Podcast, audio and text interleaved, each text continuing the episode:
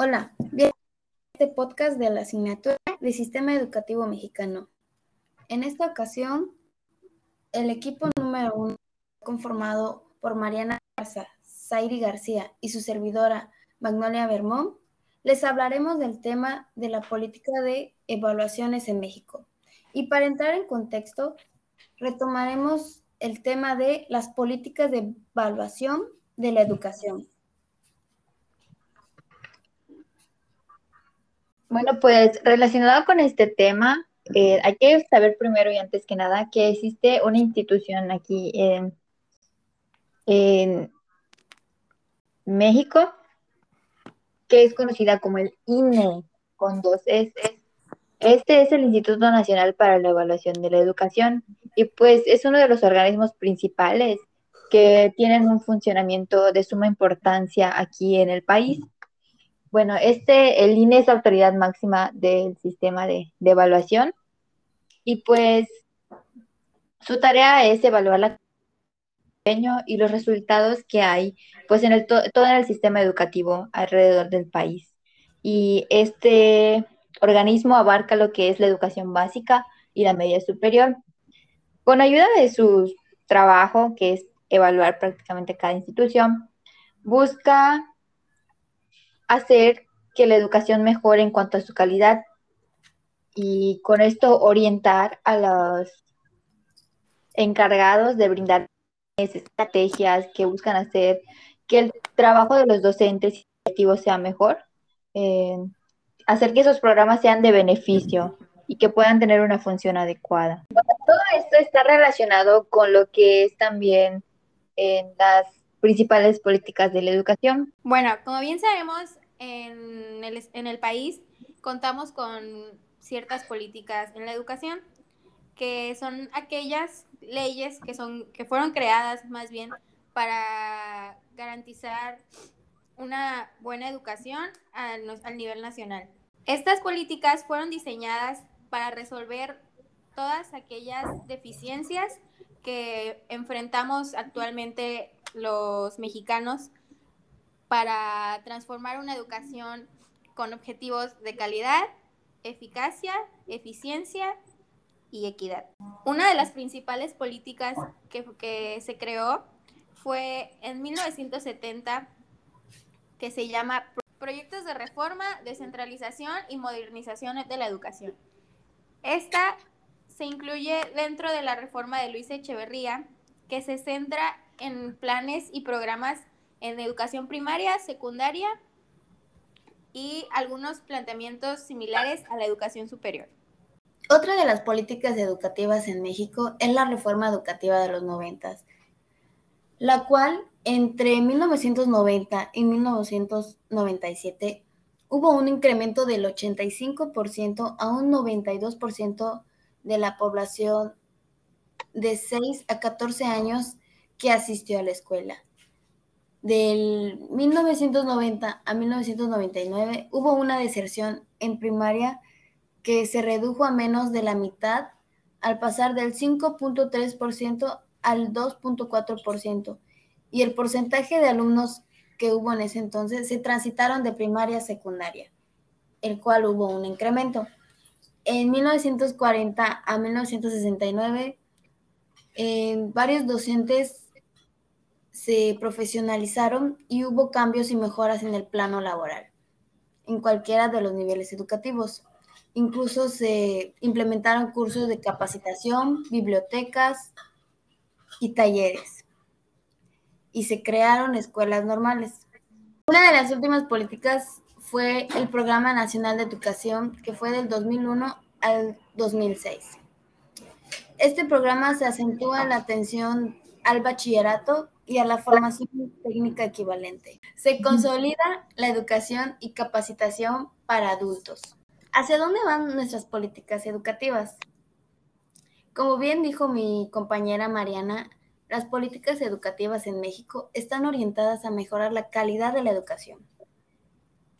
Estas políticas se enfatizan en el cambio curricular, organizacional, institucional, así como mejorar el nivel de los maestros. Esas políticas direccionadas a ofrecer un mayor acceso a la educación, para que las nuevas generaciones hagan frente a las necesidades mundiales, como lo es la implementación de la tecnología. Estas políticas educativas adoptan un nuevo concepto de aprendizaje, centrado en saber, saber hacer y saber convivir, esperando que las instituciones educativas emprendan acciones para el futuro abierto e incierto que se dibujan en el marco de las nuevas condiciones que se establece en el mundo empresarial. Bueno, pues relacionando con eso de las políticas, eh, pues sabemos que buscan mejorar, como ya se mencionó mucho, la calidad, pero todo esto, ¿cómo se, hacen las mejoras? Pues con ayuda de la evaluación y con pues el trabajo de, de la organización como es el INE. Pues para esto es muy importante saber cuál es la difusión y el uso de las evaluaciones. Principalmente hay que saber que cada institución educativa, sea en donde sea que se encuentre en la ciudad, en el medio rural, o algún otro lugar, pues cuenta con ciertas evaluaciones que buscan ser constantes y pues son en el ámbito tanto nacional e internacional. Y pues esto ayuda a que las organizaciones que hacen los planes y todo eso puedan ser más conscientes de cuál es la situación que se está viviendo en cada institución, cuáles son los docentes, si están logrando los objetivos de igual manera. Y pues con los resultados de las evaluaciones, pues ya dependiendo de, de, su, de su clasificación, ¿no? De que si es para evaluación para alumnos, de aprendizaje, si es evaluación para docentes o de la institución, todo esto busca hacer que eh, los planes, programas que se le brinden y que se le den a las instituciones puedan ser de beneficio y no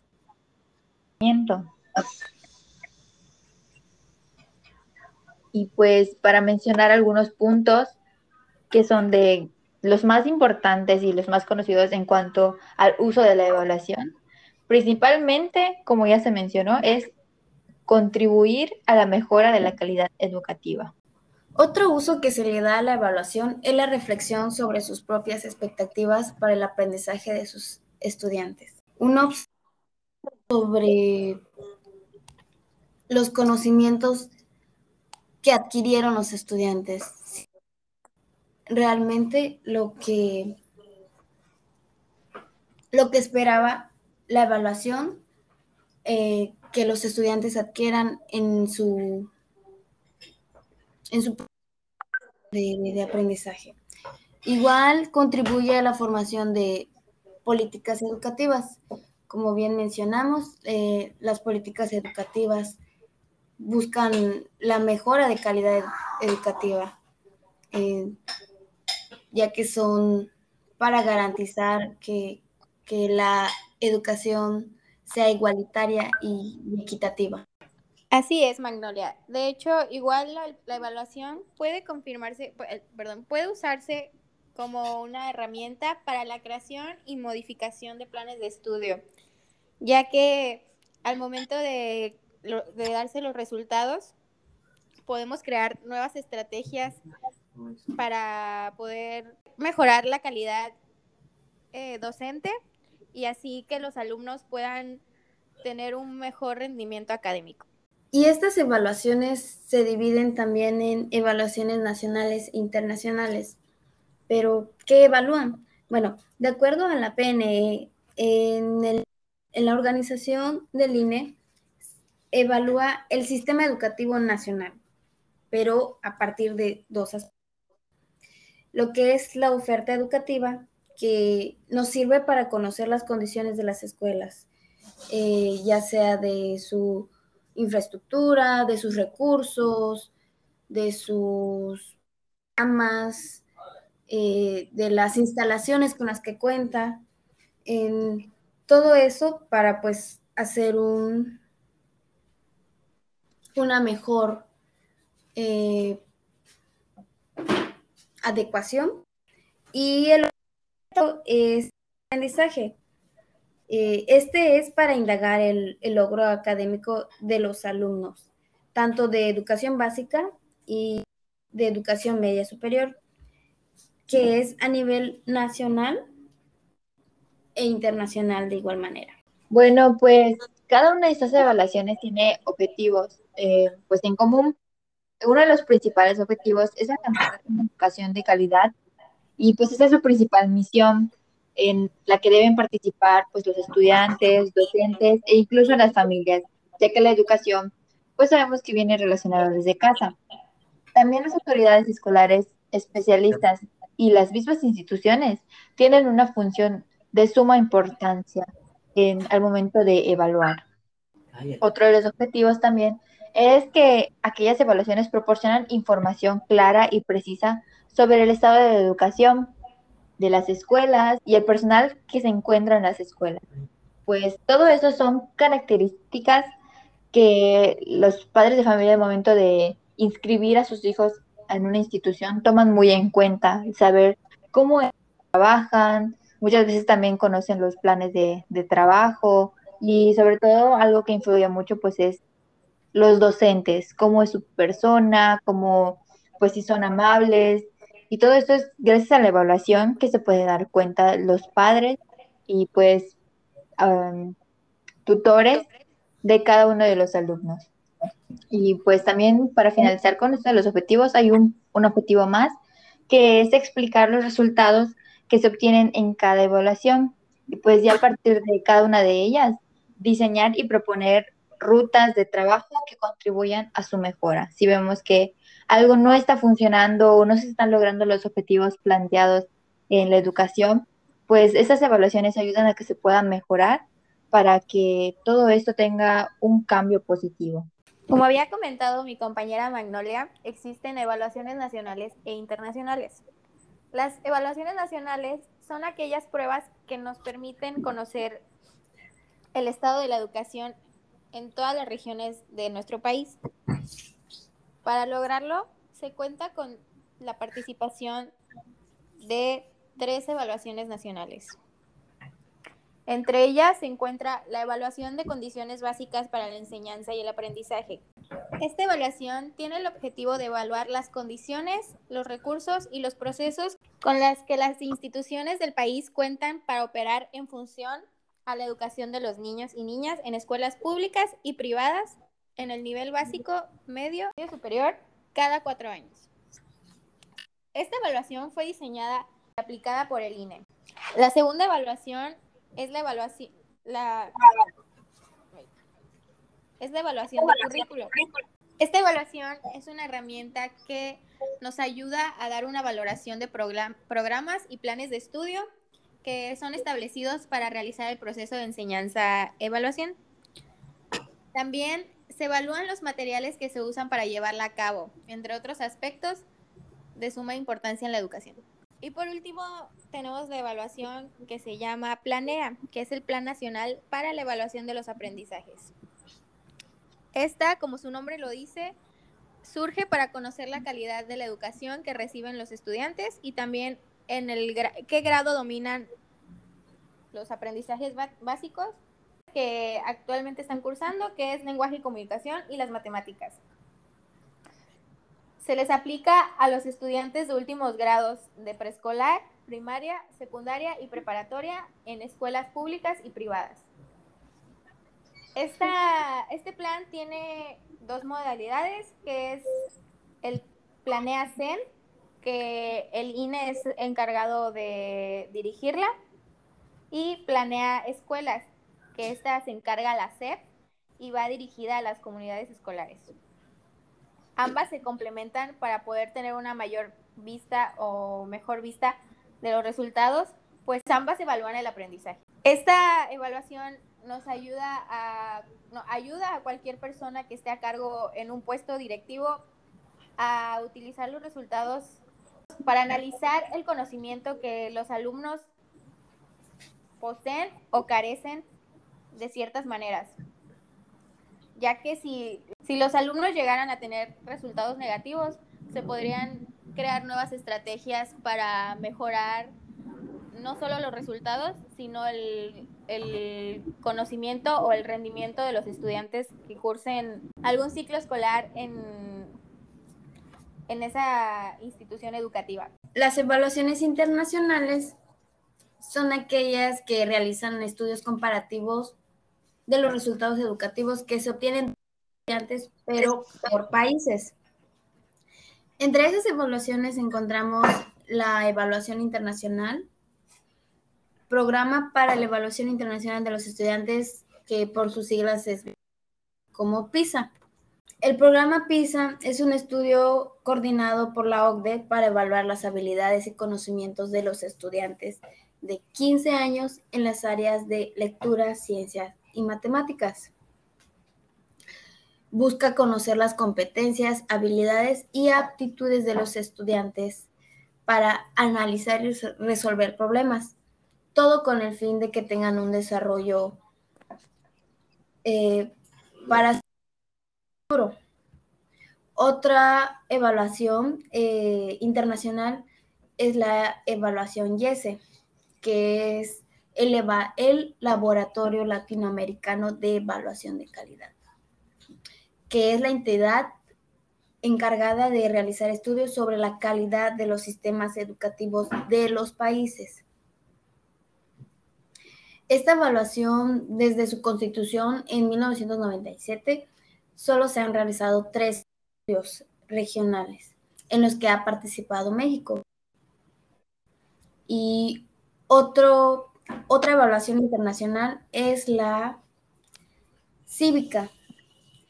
Eh, esta, esta evaluación es un programa de investigación comparativa que informa los niveles de conocimiento de los estudiantes ya sea con los contenidos relacionados con la educación cívica. Eh, México participa por segunda ocasión en esta, esta, esta evaluación tiene el propósito de conocer qué está la población joven para asumir su ciudadanía. Como bien lo dice, pues es una prueba de cívica, de donde se evalúan los componentes de sociedad, sistema cívico, eh, principios cívicos, eh, etc. Y son exactamente para adolescentes y jóvenes que cursan el segundo año de secundaria. Bueno, relacionado con esto de las evaluaciones, pues ya profundizando un poco más, hablaremos de lo que es la prueba PISA. Y primero haremos mención de la OCDE, que es la Organización para económico. Y pues en, este, en esta organización se integran más de 38 países miembros que están alrededor del mundo. La OCDE es la organización la que en, quien creó la prueba PISA para poder crear mejores políticas educativas que apoyen el crecimiento educativo en todo el mundo. Y pues eso también pueda promover el crecimiento de la economía en cada país y a nivel mundial. La prueba PISA, pues es una evaluación internacional que tiene como finalidad evaluar a los alumnos cercanos al final de la educación, que pues es obligatoria, y también ha adquirido algunos de los conocimientos y habilidades necesarios para formar parte de la sociedad en la que viven. Y pues de sus características podemos destacar que esta prueba se aplica cada tres años, los alumnos evaluados deberán tener alrededor de 15 años y también se aplica una evaluación que se enfoca más en el ámbito de español, matemática y un cuestionario que consiste en preguntas donde se describan a ellos mismos en el ámbito educativo. También se relaciona que hacen una aplicación de un pequeño cuestionario a los directivos de la institución educativa para ver cuáles son los avances que tienen en la organización de su escuela. Pues todo esto con la finalidad de descubrir también cómo es el funcionamiento de la institución para con los alumnos, lo que les brindan, el aprendizaje y la calidad de cada una de las cosas que, que integran la institución. Bueno, y por el contrario de la prueba PISA, que es a nivel internacional, está la prueba enlace, que este ya es una evaluación a nivel nacional y que se aplica a todas las escuelas de la educación básica, pues dentro del país. Tiene como finalidad evaluar a cada alumno para diagnosticar cuál es el nivel académico que ha adquirido en temas y contenidos que pues se ven acorde al plan y programa educativo que tiene pues la institución y del grado que está cursando. Entre sus características se encuentran que se evalúan principalmente las materias en que cada año que se iba aplicando había una materia que se iba rotando. Por ejemplo, en un año se presentó español, matemáticas, que son las que tienen que tener, y aparte se presentó geografía. En el siguiente año se presentó historia y así con las materias que se van rotando cada año. Este, esta evaluación, que es enlace, tiene como objetivo lograr dar el diagnóstico de resultados por alumno, o sea, de manera individual. Y también se le aplica a estudiantes de primaria y secundaria, que es educación básica. Los padres de familia también tienen una página oficial, pues en la que ellos pueden ver los del alumno que es su hijo, o los tutores también pueden ver cómo, cómo va desarrollando y viendo el desempeño académico cada uno de los alumnos como grupo y también el nivel en que se encuentra la escuela.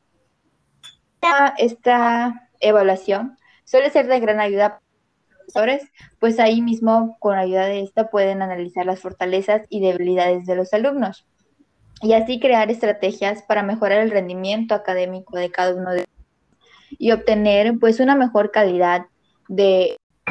Y para finalizar, se encuentran los desafíos y logros de la educación. Entre ellas se encuentra el rezago educativo, que se considera un gran desafío en nuestra actualidad, ya que el INEGI señaló en el 2020 que en nuestro país cuenta con un 19.2% de rezago educativo en nuestra población. También la equidad educativa se considera un desafío, ya que México busca una equidad o igualdad en la educación en la cual todos puedan tener acceso a, a, los servicios educativos, sea cual sea su situación social o económica.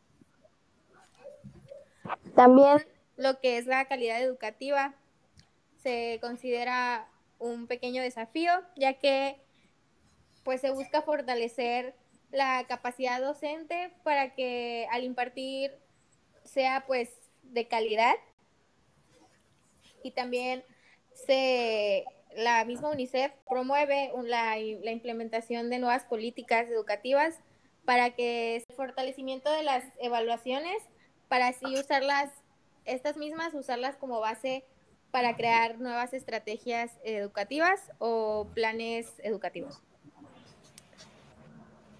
Uno de nuestros logros fue que el analfabetismo eh, hace décadas contaba con 25.8 de la población era analfabeta y actualmente México solo cuenta con 4.7 de población analfabeta.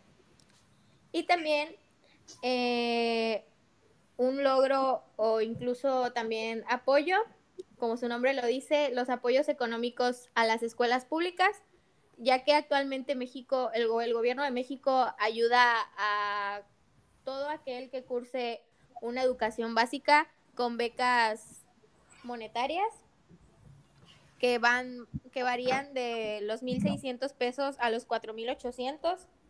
Esto con el fin que se use a beneficio del estudiante para que continúe o beneficie su educación.